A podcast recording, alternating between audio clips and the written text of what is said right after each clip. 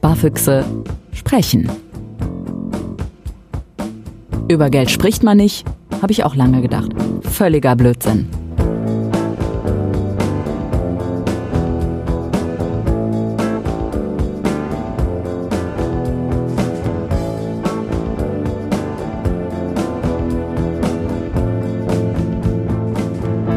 Fabian Kaster, ich habe deine Visitenkarte in der Hand. Ja. Schön, dass du dabei bist beim zweiten Teil Sparfüchse sprechen mit einem Finanzexperten. Toll, dass du da bist. Wir sitzen hier immer noch bei 35 Grad in Leichlingen, Hometown Leichlingen. Das ist meine Hut. Ähm, zwischen 0 und 13 Jahren äh, war ich da, als ich hier gelebt habe. Genau. Und wir haben gerade noch mal äh, einen Schluck getrunken und mal durchgeatmet und gesprochen, was wollen wir eigentlich ganz genau vertiefen. Und es war sehr schnell klar für dich, für mich, dass es eigentlich das Thema Rente ist. Ja, es ist das Thema, was mich umtreibt, was dich umtreibt. Fabian, glaubst du, du bekommst noch Rente? Jetzt bist du 33, ich 34. Wie sieht's aus? Ja, ich denke schon. Ich muss es ja komplett selber machen, da ich selbstständig bin ähm, und nicht freiwillig in die gesetzliche Rentenversicherung einzahle ähm, ist das ein Thema, das ich für mich selber lösen muss.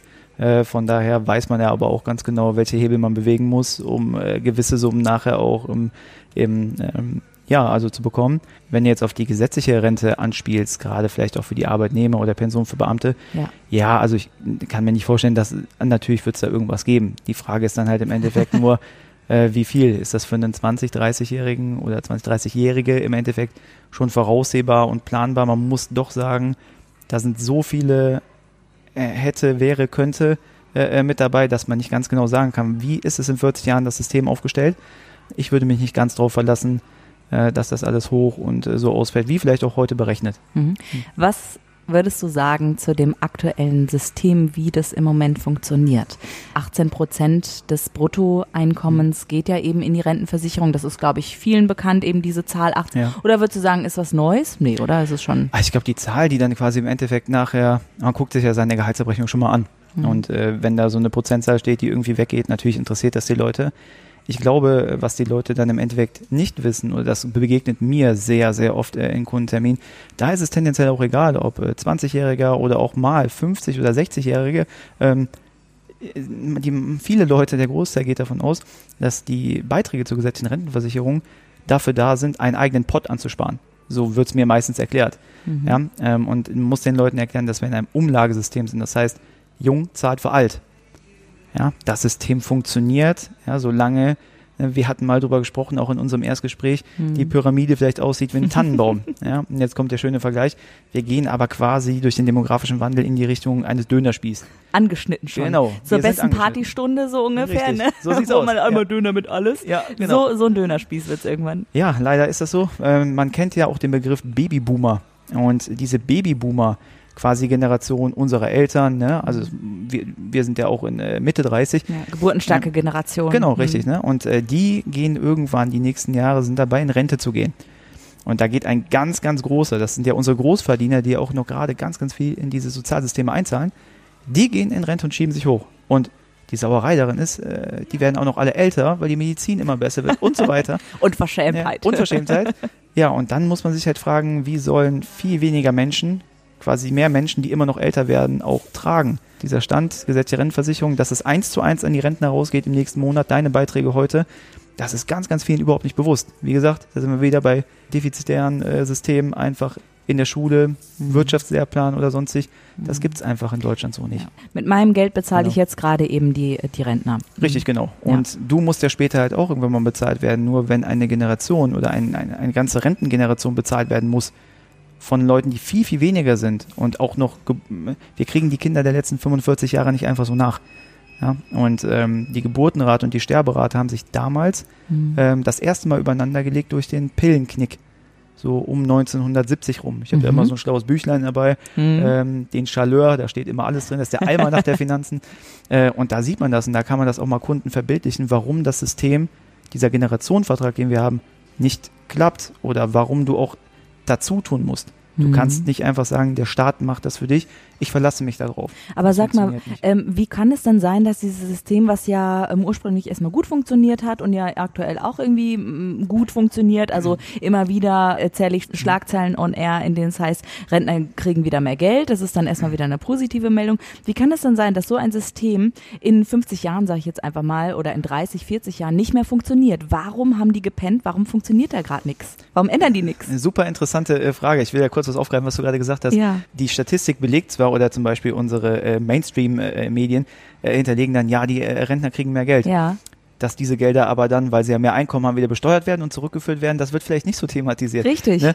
Also das sind so äh, äh viele Sachen. Ähm, ich, warum man daran nichts ändert, ich glaube, das System, das ist ein sehr, sehr teures System. Das heißt, ähm, ähm, viele, viele andere Länder, die ganzen Industrieländer haben ein kapitalgedecktes System.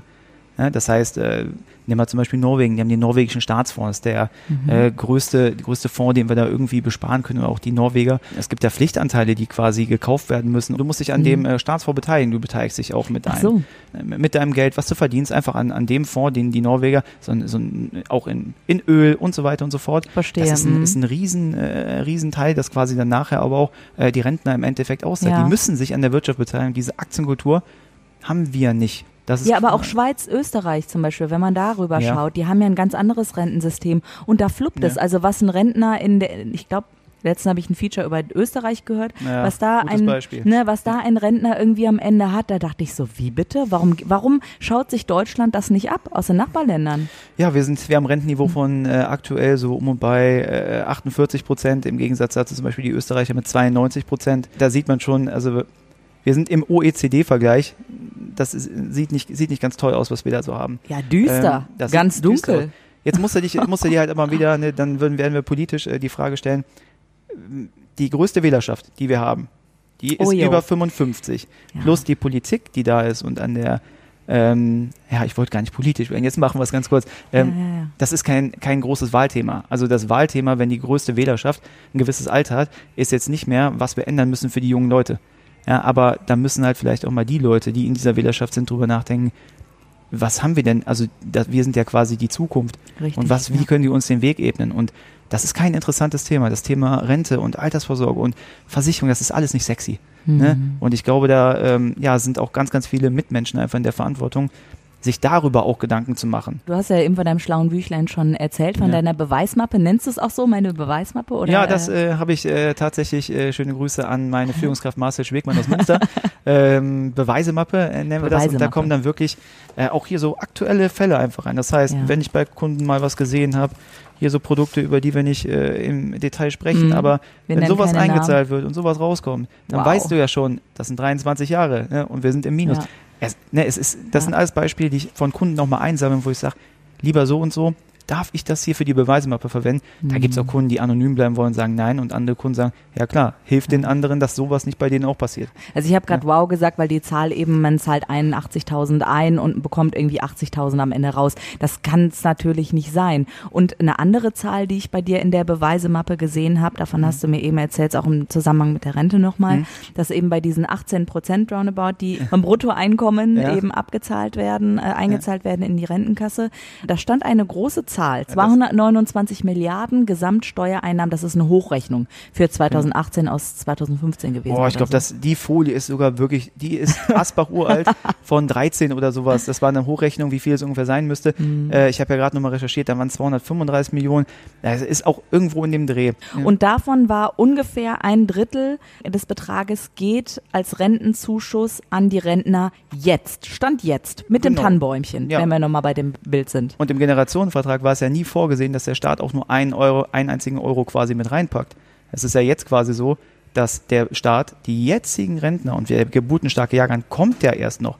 Ich will ja keine Hiobsbotschaften bringen, aber man muss einfach auch mal den Kopf anschalten, und ein bisschen Logik walten lassen. Die werden jetzt schon mit 70 Milliarden, also mit einem Drittel ungefähr, der äh, Bundeseinnahmen bezuschusst. Und jetzt muss man sich halt fragen, was passiert, wenn die Babyboomer in Rente gehen und wir immer weniger werden? Und was passiert nicht nur dann, was passiert, wenn wir mit Mitte 30 oder jetzt Anfang 20 mhm. oder auch noch jünger, ne, die ganzen Generationen, wenn die mal in Rente gehen, es wird sportlich, mhm. wenn man sich nur darauf verlässt, ja. dass der Staat das irgendwie für einen regelt. Also ich muss ja ganz ehrlich sagen, ich habe vor ein paar Jahren für mich persönlich die Rente abgeschrieben Das ist aber nicht fundiert auf meinem Wissen, mhm. sondern das ist fundiert auf einer Annahme, ähm, auf vielleicht auch einer Angst, vielleicht mhm. auch Sorgen, die ich mir mache und denke, okay, ähm, Andrea, verlass dich nicht auf die Rente. Das wird mhm. die sicherste Annahme äh, sein im ganzen Kontext. Und gleichzeitig habe ich keine Lösung für mich. Das heißt, ich weiß nicht, was mache ich denn dann? Du hast gerade schon mal erwähnt, du musst dich selber darum kümmern. Bitte erzähl doch mal, würdest du mir sagen, wie machst du es? Boah, ja, da gibt es natürlich ein, ähm, ein paar Varianten. Also es bedeutet, es gibt äh, verschiedene Sparformen, die auch vom Staat gefördert werden. Das kennt man vielleicht sehr oft in der in der Presse verschrien, aber es kommt meistens eher auf die Kapitalanlage an. Also wie viel Geld kommt da raus? Mhm. Bei vernünftigen Aktienfondsanlagen oder ETFs zum Beispiel, ganz günstige Finanzprodukte, äh, über lange Laufzeit äh, generiert sich dann Zinseszinseffekt, wo man so Produkte super nutzen kann. Riester-Rente, Rürup-Rente, eine flexible Privatvorsorge für Arbeitnehmer, wenn sie es sich denn aussuchen können, eine vernünftige äh, betriebliche Altersvorsorge, äh, auch alles äh, auf, ähm, auf Aktienfondsbasis.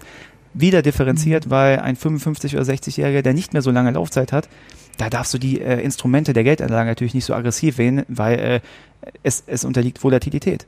Ja, diese mhm. Geldanlagen. Und über lange Laufzeit durch den Coast-Average-Effekt macht man sich die im Aktienbereich zunutze. Hm. Das heißt, du, du tendierst aber schon in die Richtung Aktien. Also, ähm, ja, ne? Also, was, wie sieht es bei dir aus mit Immobilien? Bist du da ein Freund von oder sagst du, mm, nö? Das ist, glaube ich, auch eine Emotionsfrage. Mhm. Ähm, eine Immobilie ist im Endeffekt ein Luxus. Wenn das gut durchgerechnet ist, geht das immer. Ähm, es ist aber ein Luxus, weil im Endeffekt du nicht äh, steuerlich absetzbare Kosten hast und im Endeffekt gerade auch fürs Alter eine Immobilie Du hast Nebenkosten, die sie verursacht. Du hast vielleicht mal ein Dach, was neu gedeckt werden muss.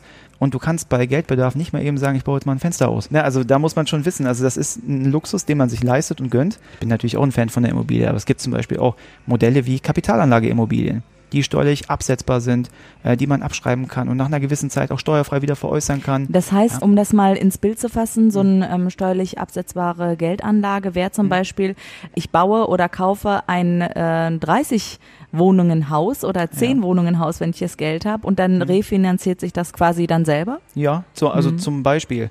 Es gibt auch professionell gemanagte Kapitalanlageimmobilien. Es sind Projekte, die gebaut werden, teilweise hunderte, hunderte Wohneinheiten. Mhm. Ähm, das machen wir in letzter Zeit. Das ist auch ein relativ neues Feld.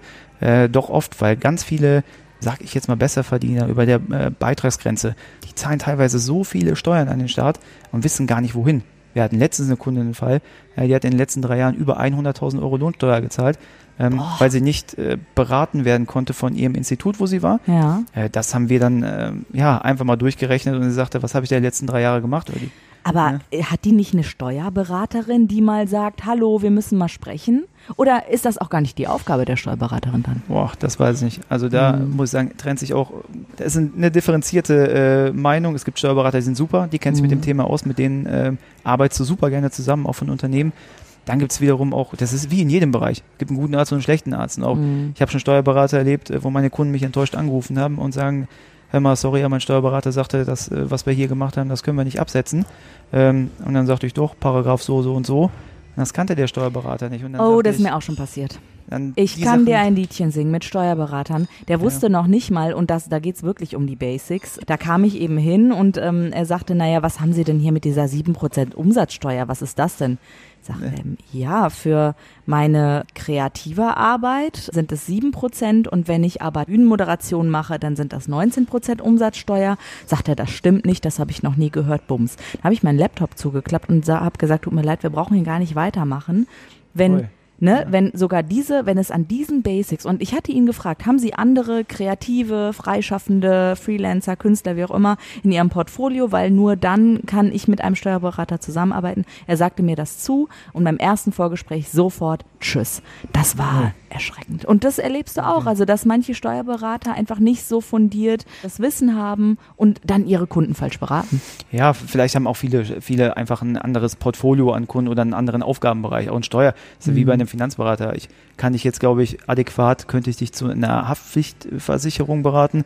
Äh, aber genauso auch äh, in Richtung Kapitalanlage, Immobilien, Investment, Immobilienfinanzierung. Das ist so ein weites Feld und ich denke, vielleicht hat dann der in dem Moment ein Augenmerk auf ein anderes Thema und es war nicht sein Hauptthema. Also ja. wie auch da, wie auch immer, würde ich niemals böse Absichten unterstellen, mhm. sondern vielleicht eine Meinung aber keine Ahnung in dem Zeitpunkt. Ja. Ne? Aber wichtig für denjenigen, ähm, für den Hörer jetzt ja. einfach, für die Hörerin zu hören, dass ich mich dann nicht nur auf den Steuerberater verlasse, nicht nur auf meinen Bankberater verlasse, sondern die beiden am besten auch miteinander irgendwie oder wie jemanden Würde. wie dich, ne, der ja. da nochmal ein übergeordnetes Auge sozusagen drauf hat. Einfach ganz wichtig, dass es sowas gibt. Ja, wir haben jetzt äh, zu Anfang des Jahres äh, habe ich jemanden äh, im Team eingestellt, mhm. der sich ganz viel mit Steuern auseinandersetzt und hat auch noch, wir haben ganz, ganz viele Studenten und so weiter, die gar nicht wissen, was Studenten eigentlich absetzen können und wie viel Geld sie wieder bekommen können. Und das macht er aktuell reihenweise. Und dann kommt von einem Stellen, äh, Studenten kommen wieder zwei Empfehlungen, die empfehlen wieder zwei und so weiter. Also das, das läuft, wenn man aber das System dann wirklich einmal gecheckt hat, was man denn überhaupt alles so für die Möglichkeiten sind in Deutschland. Mhm. Ähm, ja, ich, ich, ich glaube, wie gesagt, wir haben es einfach nicht in der Schule und das ist unser großes Problem. Würde, ja, würdest du sagen, sorry, dass ich dich so abwürge, naja, aber weil gut. du gerade erzählt hast, Studenten und so, würdest du sagen, dass sich vielleicht die Generation der Studenten, der jungen Leute irgendwie, der jungen Leute hört sich ja natürlich uralt, ne? Ja. Aber die, die jetzt 20-Jährigen sich unterscheiden von uns, als wir 20 waren, was das auch das Interesse an der finanziellen Unabhängigkeit, an Finanzen, an Steuern einfach betrifft? Also wenn, wenn ich mich jetzt äh, rückblickend mit 20 sehe, da muss ich äh, ganz ehrlich sagen, da waren meine Prioritäten äh, irgendwo anders gewesen. Mhm. Ne? Ich, ich glaube, da hätten wir das Gespräch, was wir heute führen, hätten wir nicht. Mhm. Da hätten wir uns wahrscheinlich eher irgendwo äh, in Köln äh, in der Kneipe getroffen oder sonstig. Auf jeden Fall. Ja, hätten wir getrunken. Ne? Also, ja. das, also klar, die Prioritäten. Ich was ja auch nicht mehr, die jungen Leute, um es nochmal zu sagen, was die auch nicht machen. Mein Neffe, letztens 16 geworden, wollte ich mit dem im Kölsch anstoßen. Ich hätte gerne Apfelschorle, Tante Andrea. So, da sind wir also oh, ne, okay. Anti, Anti-Alkohol, Anti-Drogen, ja. ähm, die Generation tickt da ein bisschen anders. Es hat ja auch was Positives. Überleg mal, wie viele Absolut. Leute noch äh, bei uns damals äh, geraucht haben in, oh, in, in ja. dem Alter und wie viele Leute in dem Alter heute gerade so 20 heute rauchen. Also es hat sich ja wirklich schon drastisch verändert. Ja, ähm, ja, genau. Da haben vielleicht auch ein paar positive Sachen dabei, aber ich glaube. Und Finanzen, um nochmal zurück zum ja, Thema äh, zu Finanzen, äh, natürlich. Ähm, die jungen Leute müssen einfach anfangen, selber zu denken und äh, sich nicht mehr ähm, auf Mama und Papa verlassen. Weil Machen sagen, sie das denn schon? Ändert sich da was? Ich sag mal so, wenn wir zum Beispiel im, im Team haben wir sehr auch junges Klientel äh, an Leuten, die dann einfach finanzwirtschaftlich äh, vielleicht einen Markt sehen und sagen, okay, da gibt's was, was die Jungs oder die Mädels draußen nicht so wissen. Ähm, und wir kommen automatisch mit den äh, Menschen in Kontakt. Und das heißt, wir versuchen dann äh, bei ganz jungen Klientel schon den Verstand dafür zu schärfen, was ist wichtig für die Zukunft, ähm, wie musst du dich aufstellen, warum nutzt es auch was, wenn du 5 Euro im Monat nur weglegst, um den Zinseszinseffekt zu generieren und dich daran zu gewöhnen, ähm, da kommt irgendwann mal viel Geld raus. Ne? Also du musst halt irgendwann mal beginnen und das sensibilisieren wir ähm, mit der Company, glaube ich, relativ erfolgreich ähm, und das macht halt auch Spaß. Ich glaube, die sind auch gar nicht mhm. abgeneigt davon. Mhm. Man muss sie einfach nur mal informieren. Aber wie beginnen? Also ich höre immer dieses Standardding, ja, mit 25 Euro im Monat, bla bla bla und ich denke mir nur so, ja, aber ich weiß nicht wie. Bitte erklär's mir, erzähl's mir. Also man muss natürlich immer gucken, hast du überhaupt einen Überschuss? Ähm, man muss ja die, die Basics sehen. Hast du überhaupt Verbindlichkeiten oder Schulden? A. Dann B. Hast du einen Notgroschen aufgebaut? Mhm. Ein bis zwei oder drei Monats Nettogehälter. Ist beim Studenten ja auch manchmal ein bisschen schwierig, dass wenn die Waschmaschine kaputt geht, du was beiseite hast. Ja. Dann über die elementaren Sachen wie eine Haftpflicht, wenn du nicht noch bei den Eltern bist und eine Arbeitskraftsicherung unterhalten. Wenn das gemacht ist, dann kann das und auch dann mal. dann kann man sich erst darüber unterhalten, über diese 25 Euro. Würde ich machen. Mhm. Weil im Endeffekt mhm. das ja alles, die ganzen Basic, du bist ja für dein Leben die Gelddruckmaschine. Du bezahlst ja alles mit deinem Sein und deinem Schaffen. Und diese Gelddruckmaschine solltest du über Haftpflichtversicherung und äh, Arbeitskraftabsicherung erstmal absichern. Wenn du diesen, Macht Sinn. Ja, diesen Background einmal hast, dann, und das kann auch ein, zwei, drei Jahre später sein. Ich glaube, ein Fünfer oder ein Zehner hat wahrscheinlich jeder über. Das ist jetzt auch nichts, nichts Großes, da sparst du keine großen Summen an. Aber du beginnst damit. Und wenn du erst in zwei, drei, vier, fünf Jahren nach dem Studium vernünftig anfängst, Geld anzulegen, dann wird er auch ein Schuh draus. Und nicht erst mit 35 oder 40, dann fehlen dir vielleicht auch mal 20 Jahre und die machen den Braten dann schon relativ fett. Also ich habe jetzt ich glaube, äh, 15.000 Euro irgendwie liquide. Ne? Ja. Und ich weiß eben nicht, was ich mit diesen 15.000 Euro machen soll. Ich weiß ja. aber, ich würde es gerne in eine Altersvorsorge irgendwie stecken, möchte aber trotzdem jederzeit rankommen. Das bin ich. Hallo, Andrea hier. Ja, Total, äh, ich will spontan bleiben. Ist das überhaupt möglich? Ist, ist, und dann nochmal 25 Euro monatlich in ETF oder sowas? Es tendenziell äh, gibt's das, es gibt so ein Dreieck. Es geht um Rendite, Sicherheit und Liquidität. Mhm. Und dieses Dreieck verschiebt sich immer in eine gewisse Richtung. Es gibt diese eierlegende Wollmilchsau, wo du sagen kannst, ich baue jetzt was auf, Zinseszinseffekt, da darfst du dann normalerweise nicht dran gehen. Ne? Also die gibt es oder die gibt es nicht, die Eier? Gibt es äh, nicht, weil im Endeffekt Ja, du kannst schade, nicht, wenn du was, wenn du was rausnehmen äh, kannst, dann ist es nicht konsumgeschützt. Äh, ich, Hm. ich weiß nicht, wenn ich dir ein Beispiel erzählen darf von einem Kunden, ich versuche schnell zu machen. Kunde, Nee, Kunde, du lass dir alle Zeit der Welt. Also Okay. ist ja schon der zweite Teil der Folge. Alles, Alles gut. klar. Kunde vor äh, über fünf Jahren beraten und ich habe ihm gesagt, in, in, ein- ich hätte das und das Konstrukt halt gewählt in, in seinem Fall. Ähm, der Kunde sagte, ich mache es für mich selber. Ich sagte, das, was du jetzt machst, zum Beispiel das Depot, das ist nicht konsumgeschützt. Er sagte, ich gehe bis zur Altersvorsorge da nicht dran. Dann habe ich gesagt, in Mhm. fünf Jahren treffen wir uns wieder. Ja. Und dann gucken wir, was draus geworden wäre. Der Termin war vor zwei, drei Monaten. Mhm. Ähm, und dann saß ich mit dem Kunden zusammen und dann sagte ich, wir hätten jetzt ein Kapital gehabt, ich weiß gar nicht, was es war, ich glaube 18.000 Euro ähm, oder 16, irgendwas in dem Dreh. Mhm. Auf jeden Fall habe ich ihm gesagt, das wäre jetzt schon mal daraus geworden, ohne eine Zinsberechnung, ohne Zinseszinseffekt, nach Kosten und allem drum und dran. Wie wärst du denn jetzt auf diesem niemals angreifbaren Depot? Dann sagte er 2000 Euro. Ich so, was ist denn passiert? Ist das Depot runtergegangen? Ich wusste ja natürlich, dass er wahrscheinlich drangegangen ist. Er sagte, nee, ich brauchte da mal Geld, ich brauchte da mal Geld. Oh, okay. Ne?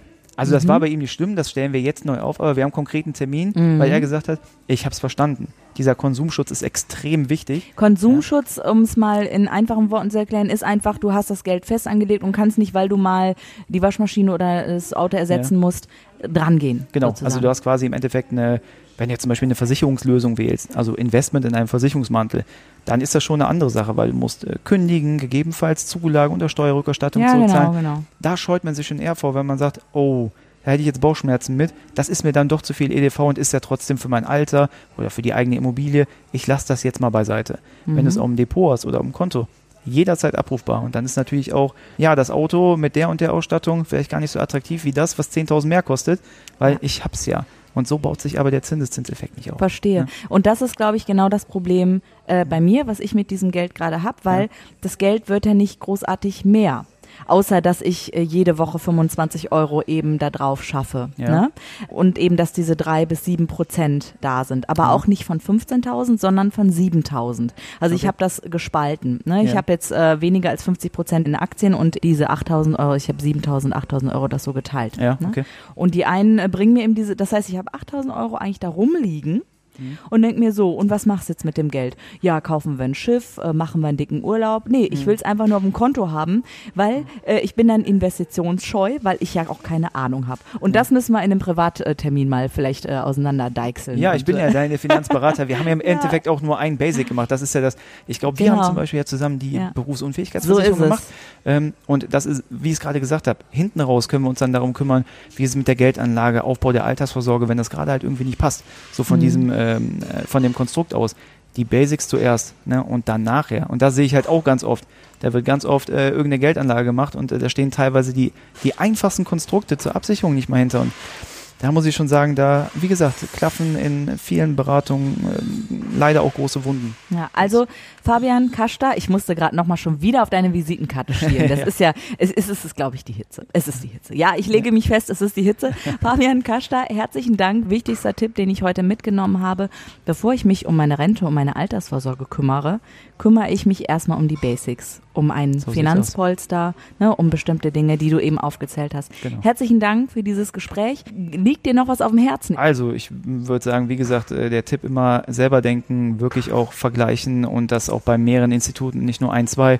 Ähm, Und äh, ich, ich glaube, man muss sich halt auch mit dem Berater und mit dem, mit dem ganzen Drumherum wohlfühlen. Natürlich soll das auch was bringen, ähm, aber ich denke, da ist auch viel in der Zwischenmenschlichkeit von beiden Seiten. Mhm. Also Ethik und Moral sollte äh, auch beim Berater immer vorhanden sein. Dann eine kluge Entscheidung treffen nach einer gewissen Zeit. Und wenn ihr da draußen jetzt denkt, oh Gott, ich weiß immer noch nicht, wo ich anfangen soll, mein persönlicher Tipp an euch ist, nehmt euch doch einfach mal wirklich ganz lose vor, jeden Tag, irgendwie jeden Tag eine Minute was dafür zu machen. Ruft eine Internetseite auf oder lest einen Artikel oder hört einen Podcast und automatisch werdet ihr merken, ihr kommt in dieses Thema. Und dadurch, dass ihr immer neue Fäden vielleicht findet, führen sich diese Fäden irgendwann zusammen und irgendwann, nach ein paar Monaten, ist es dann soweit. Ihr macht entweder so wie ich einen Podcast oder ähm, ihr geht einfach zu einem Finanzberater oder zur Bank irgendetwas. Also es wird sich etwas bei euch bewegen. Und vielleicht ist das dann genau der Anschub, jetzt diese Folge von Sparfüchse sprechen mit mir, Andrea Peters und Fabian Kaster. Toll, dass du da warst. Dankeschön. dir. Mehr Infos, alle Links über Projekte und auch Menschen über und mit denen ich hier in Sparfüchse sprechen geredet habe, findet ihr online, entweder über die Show Notes oder gebt doch einfach in die Suchmaschine eures Vertrauens ein Sparfüchse sprechen. Da erscheint der Podcast ganz oben.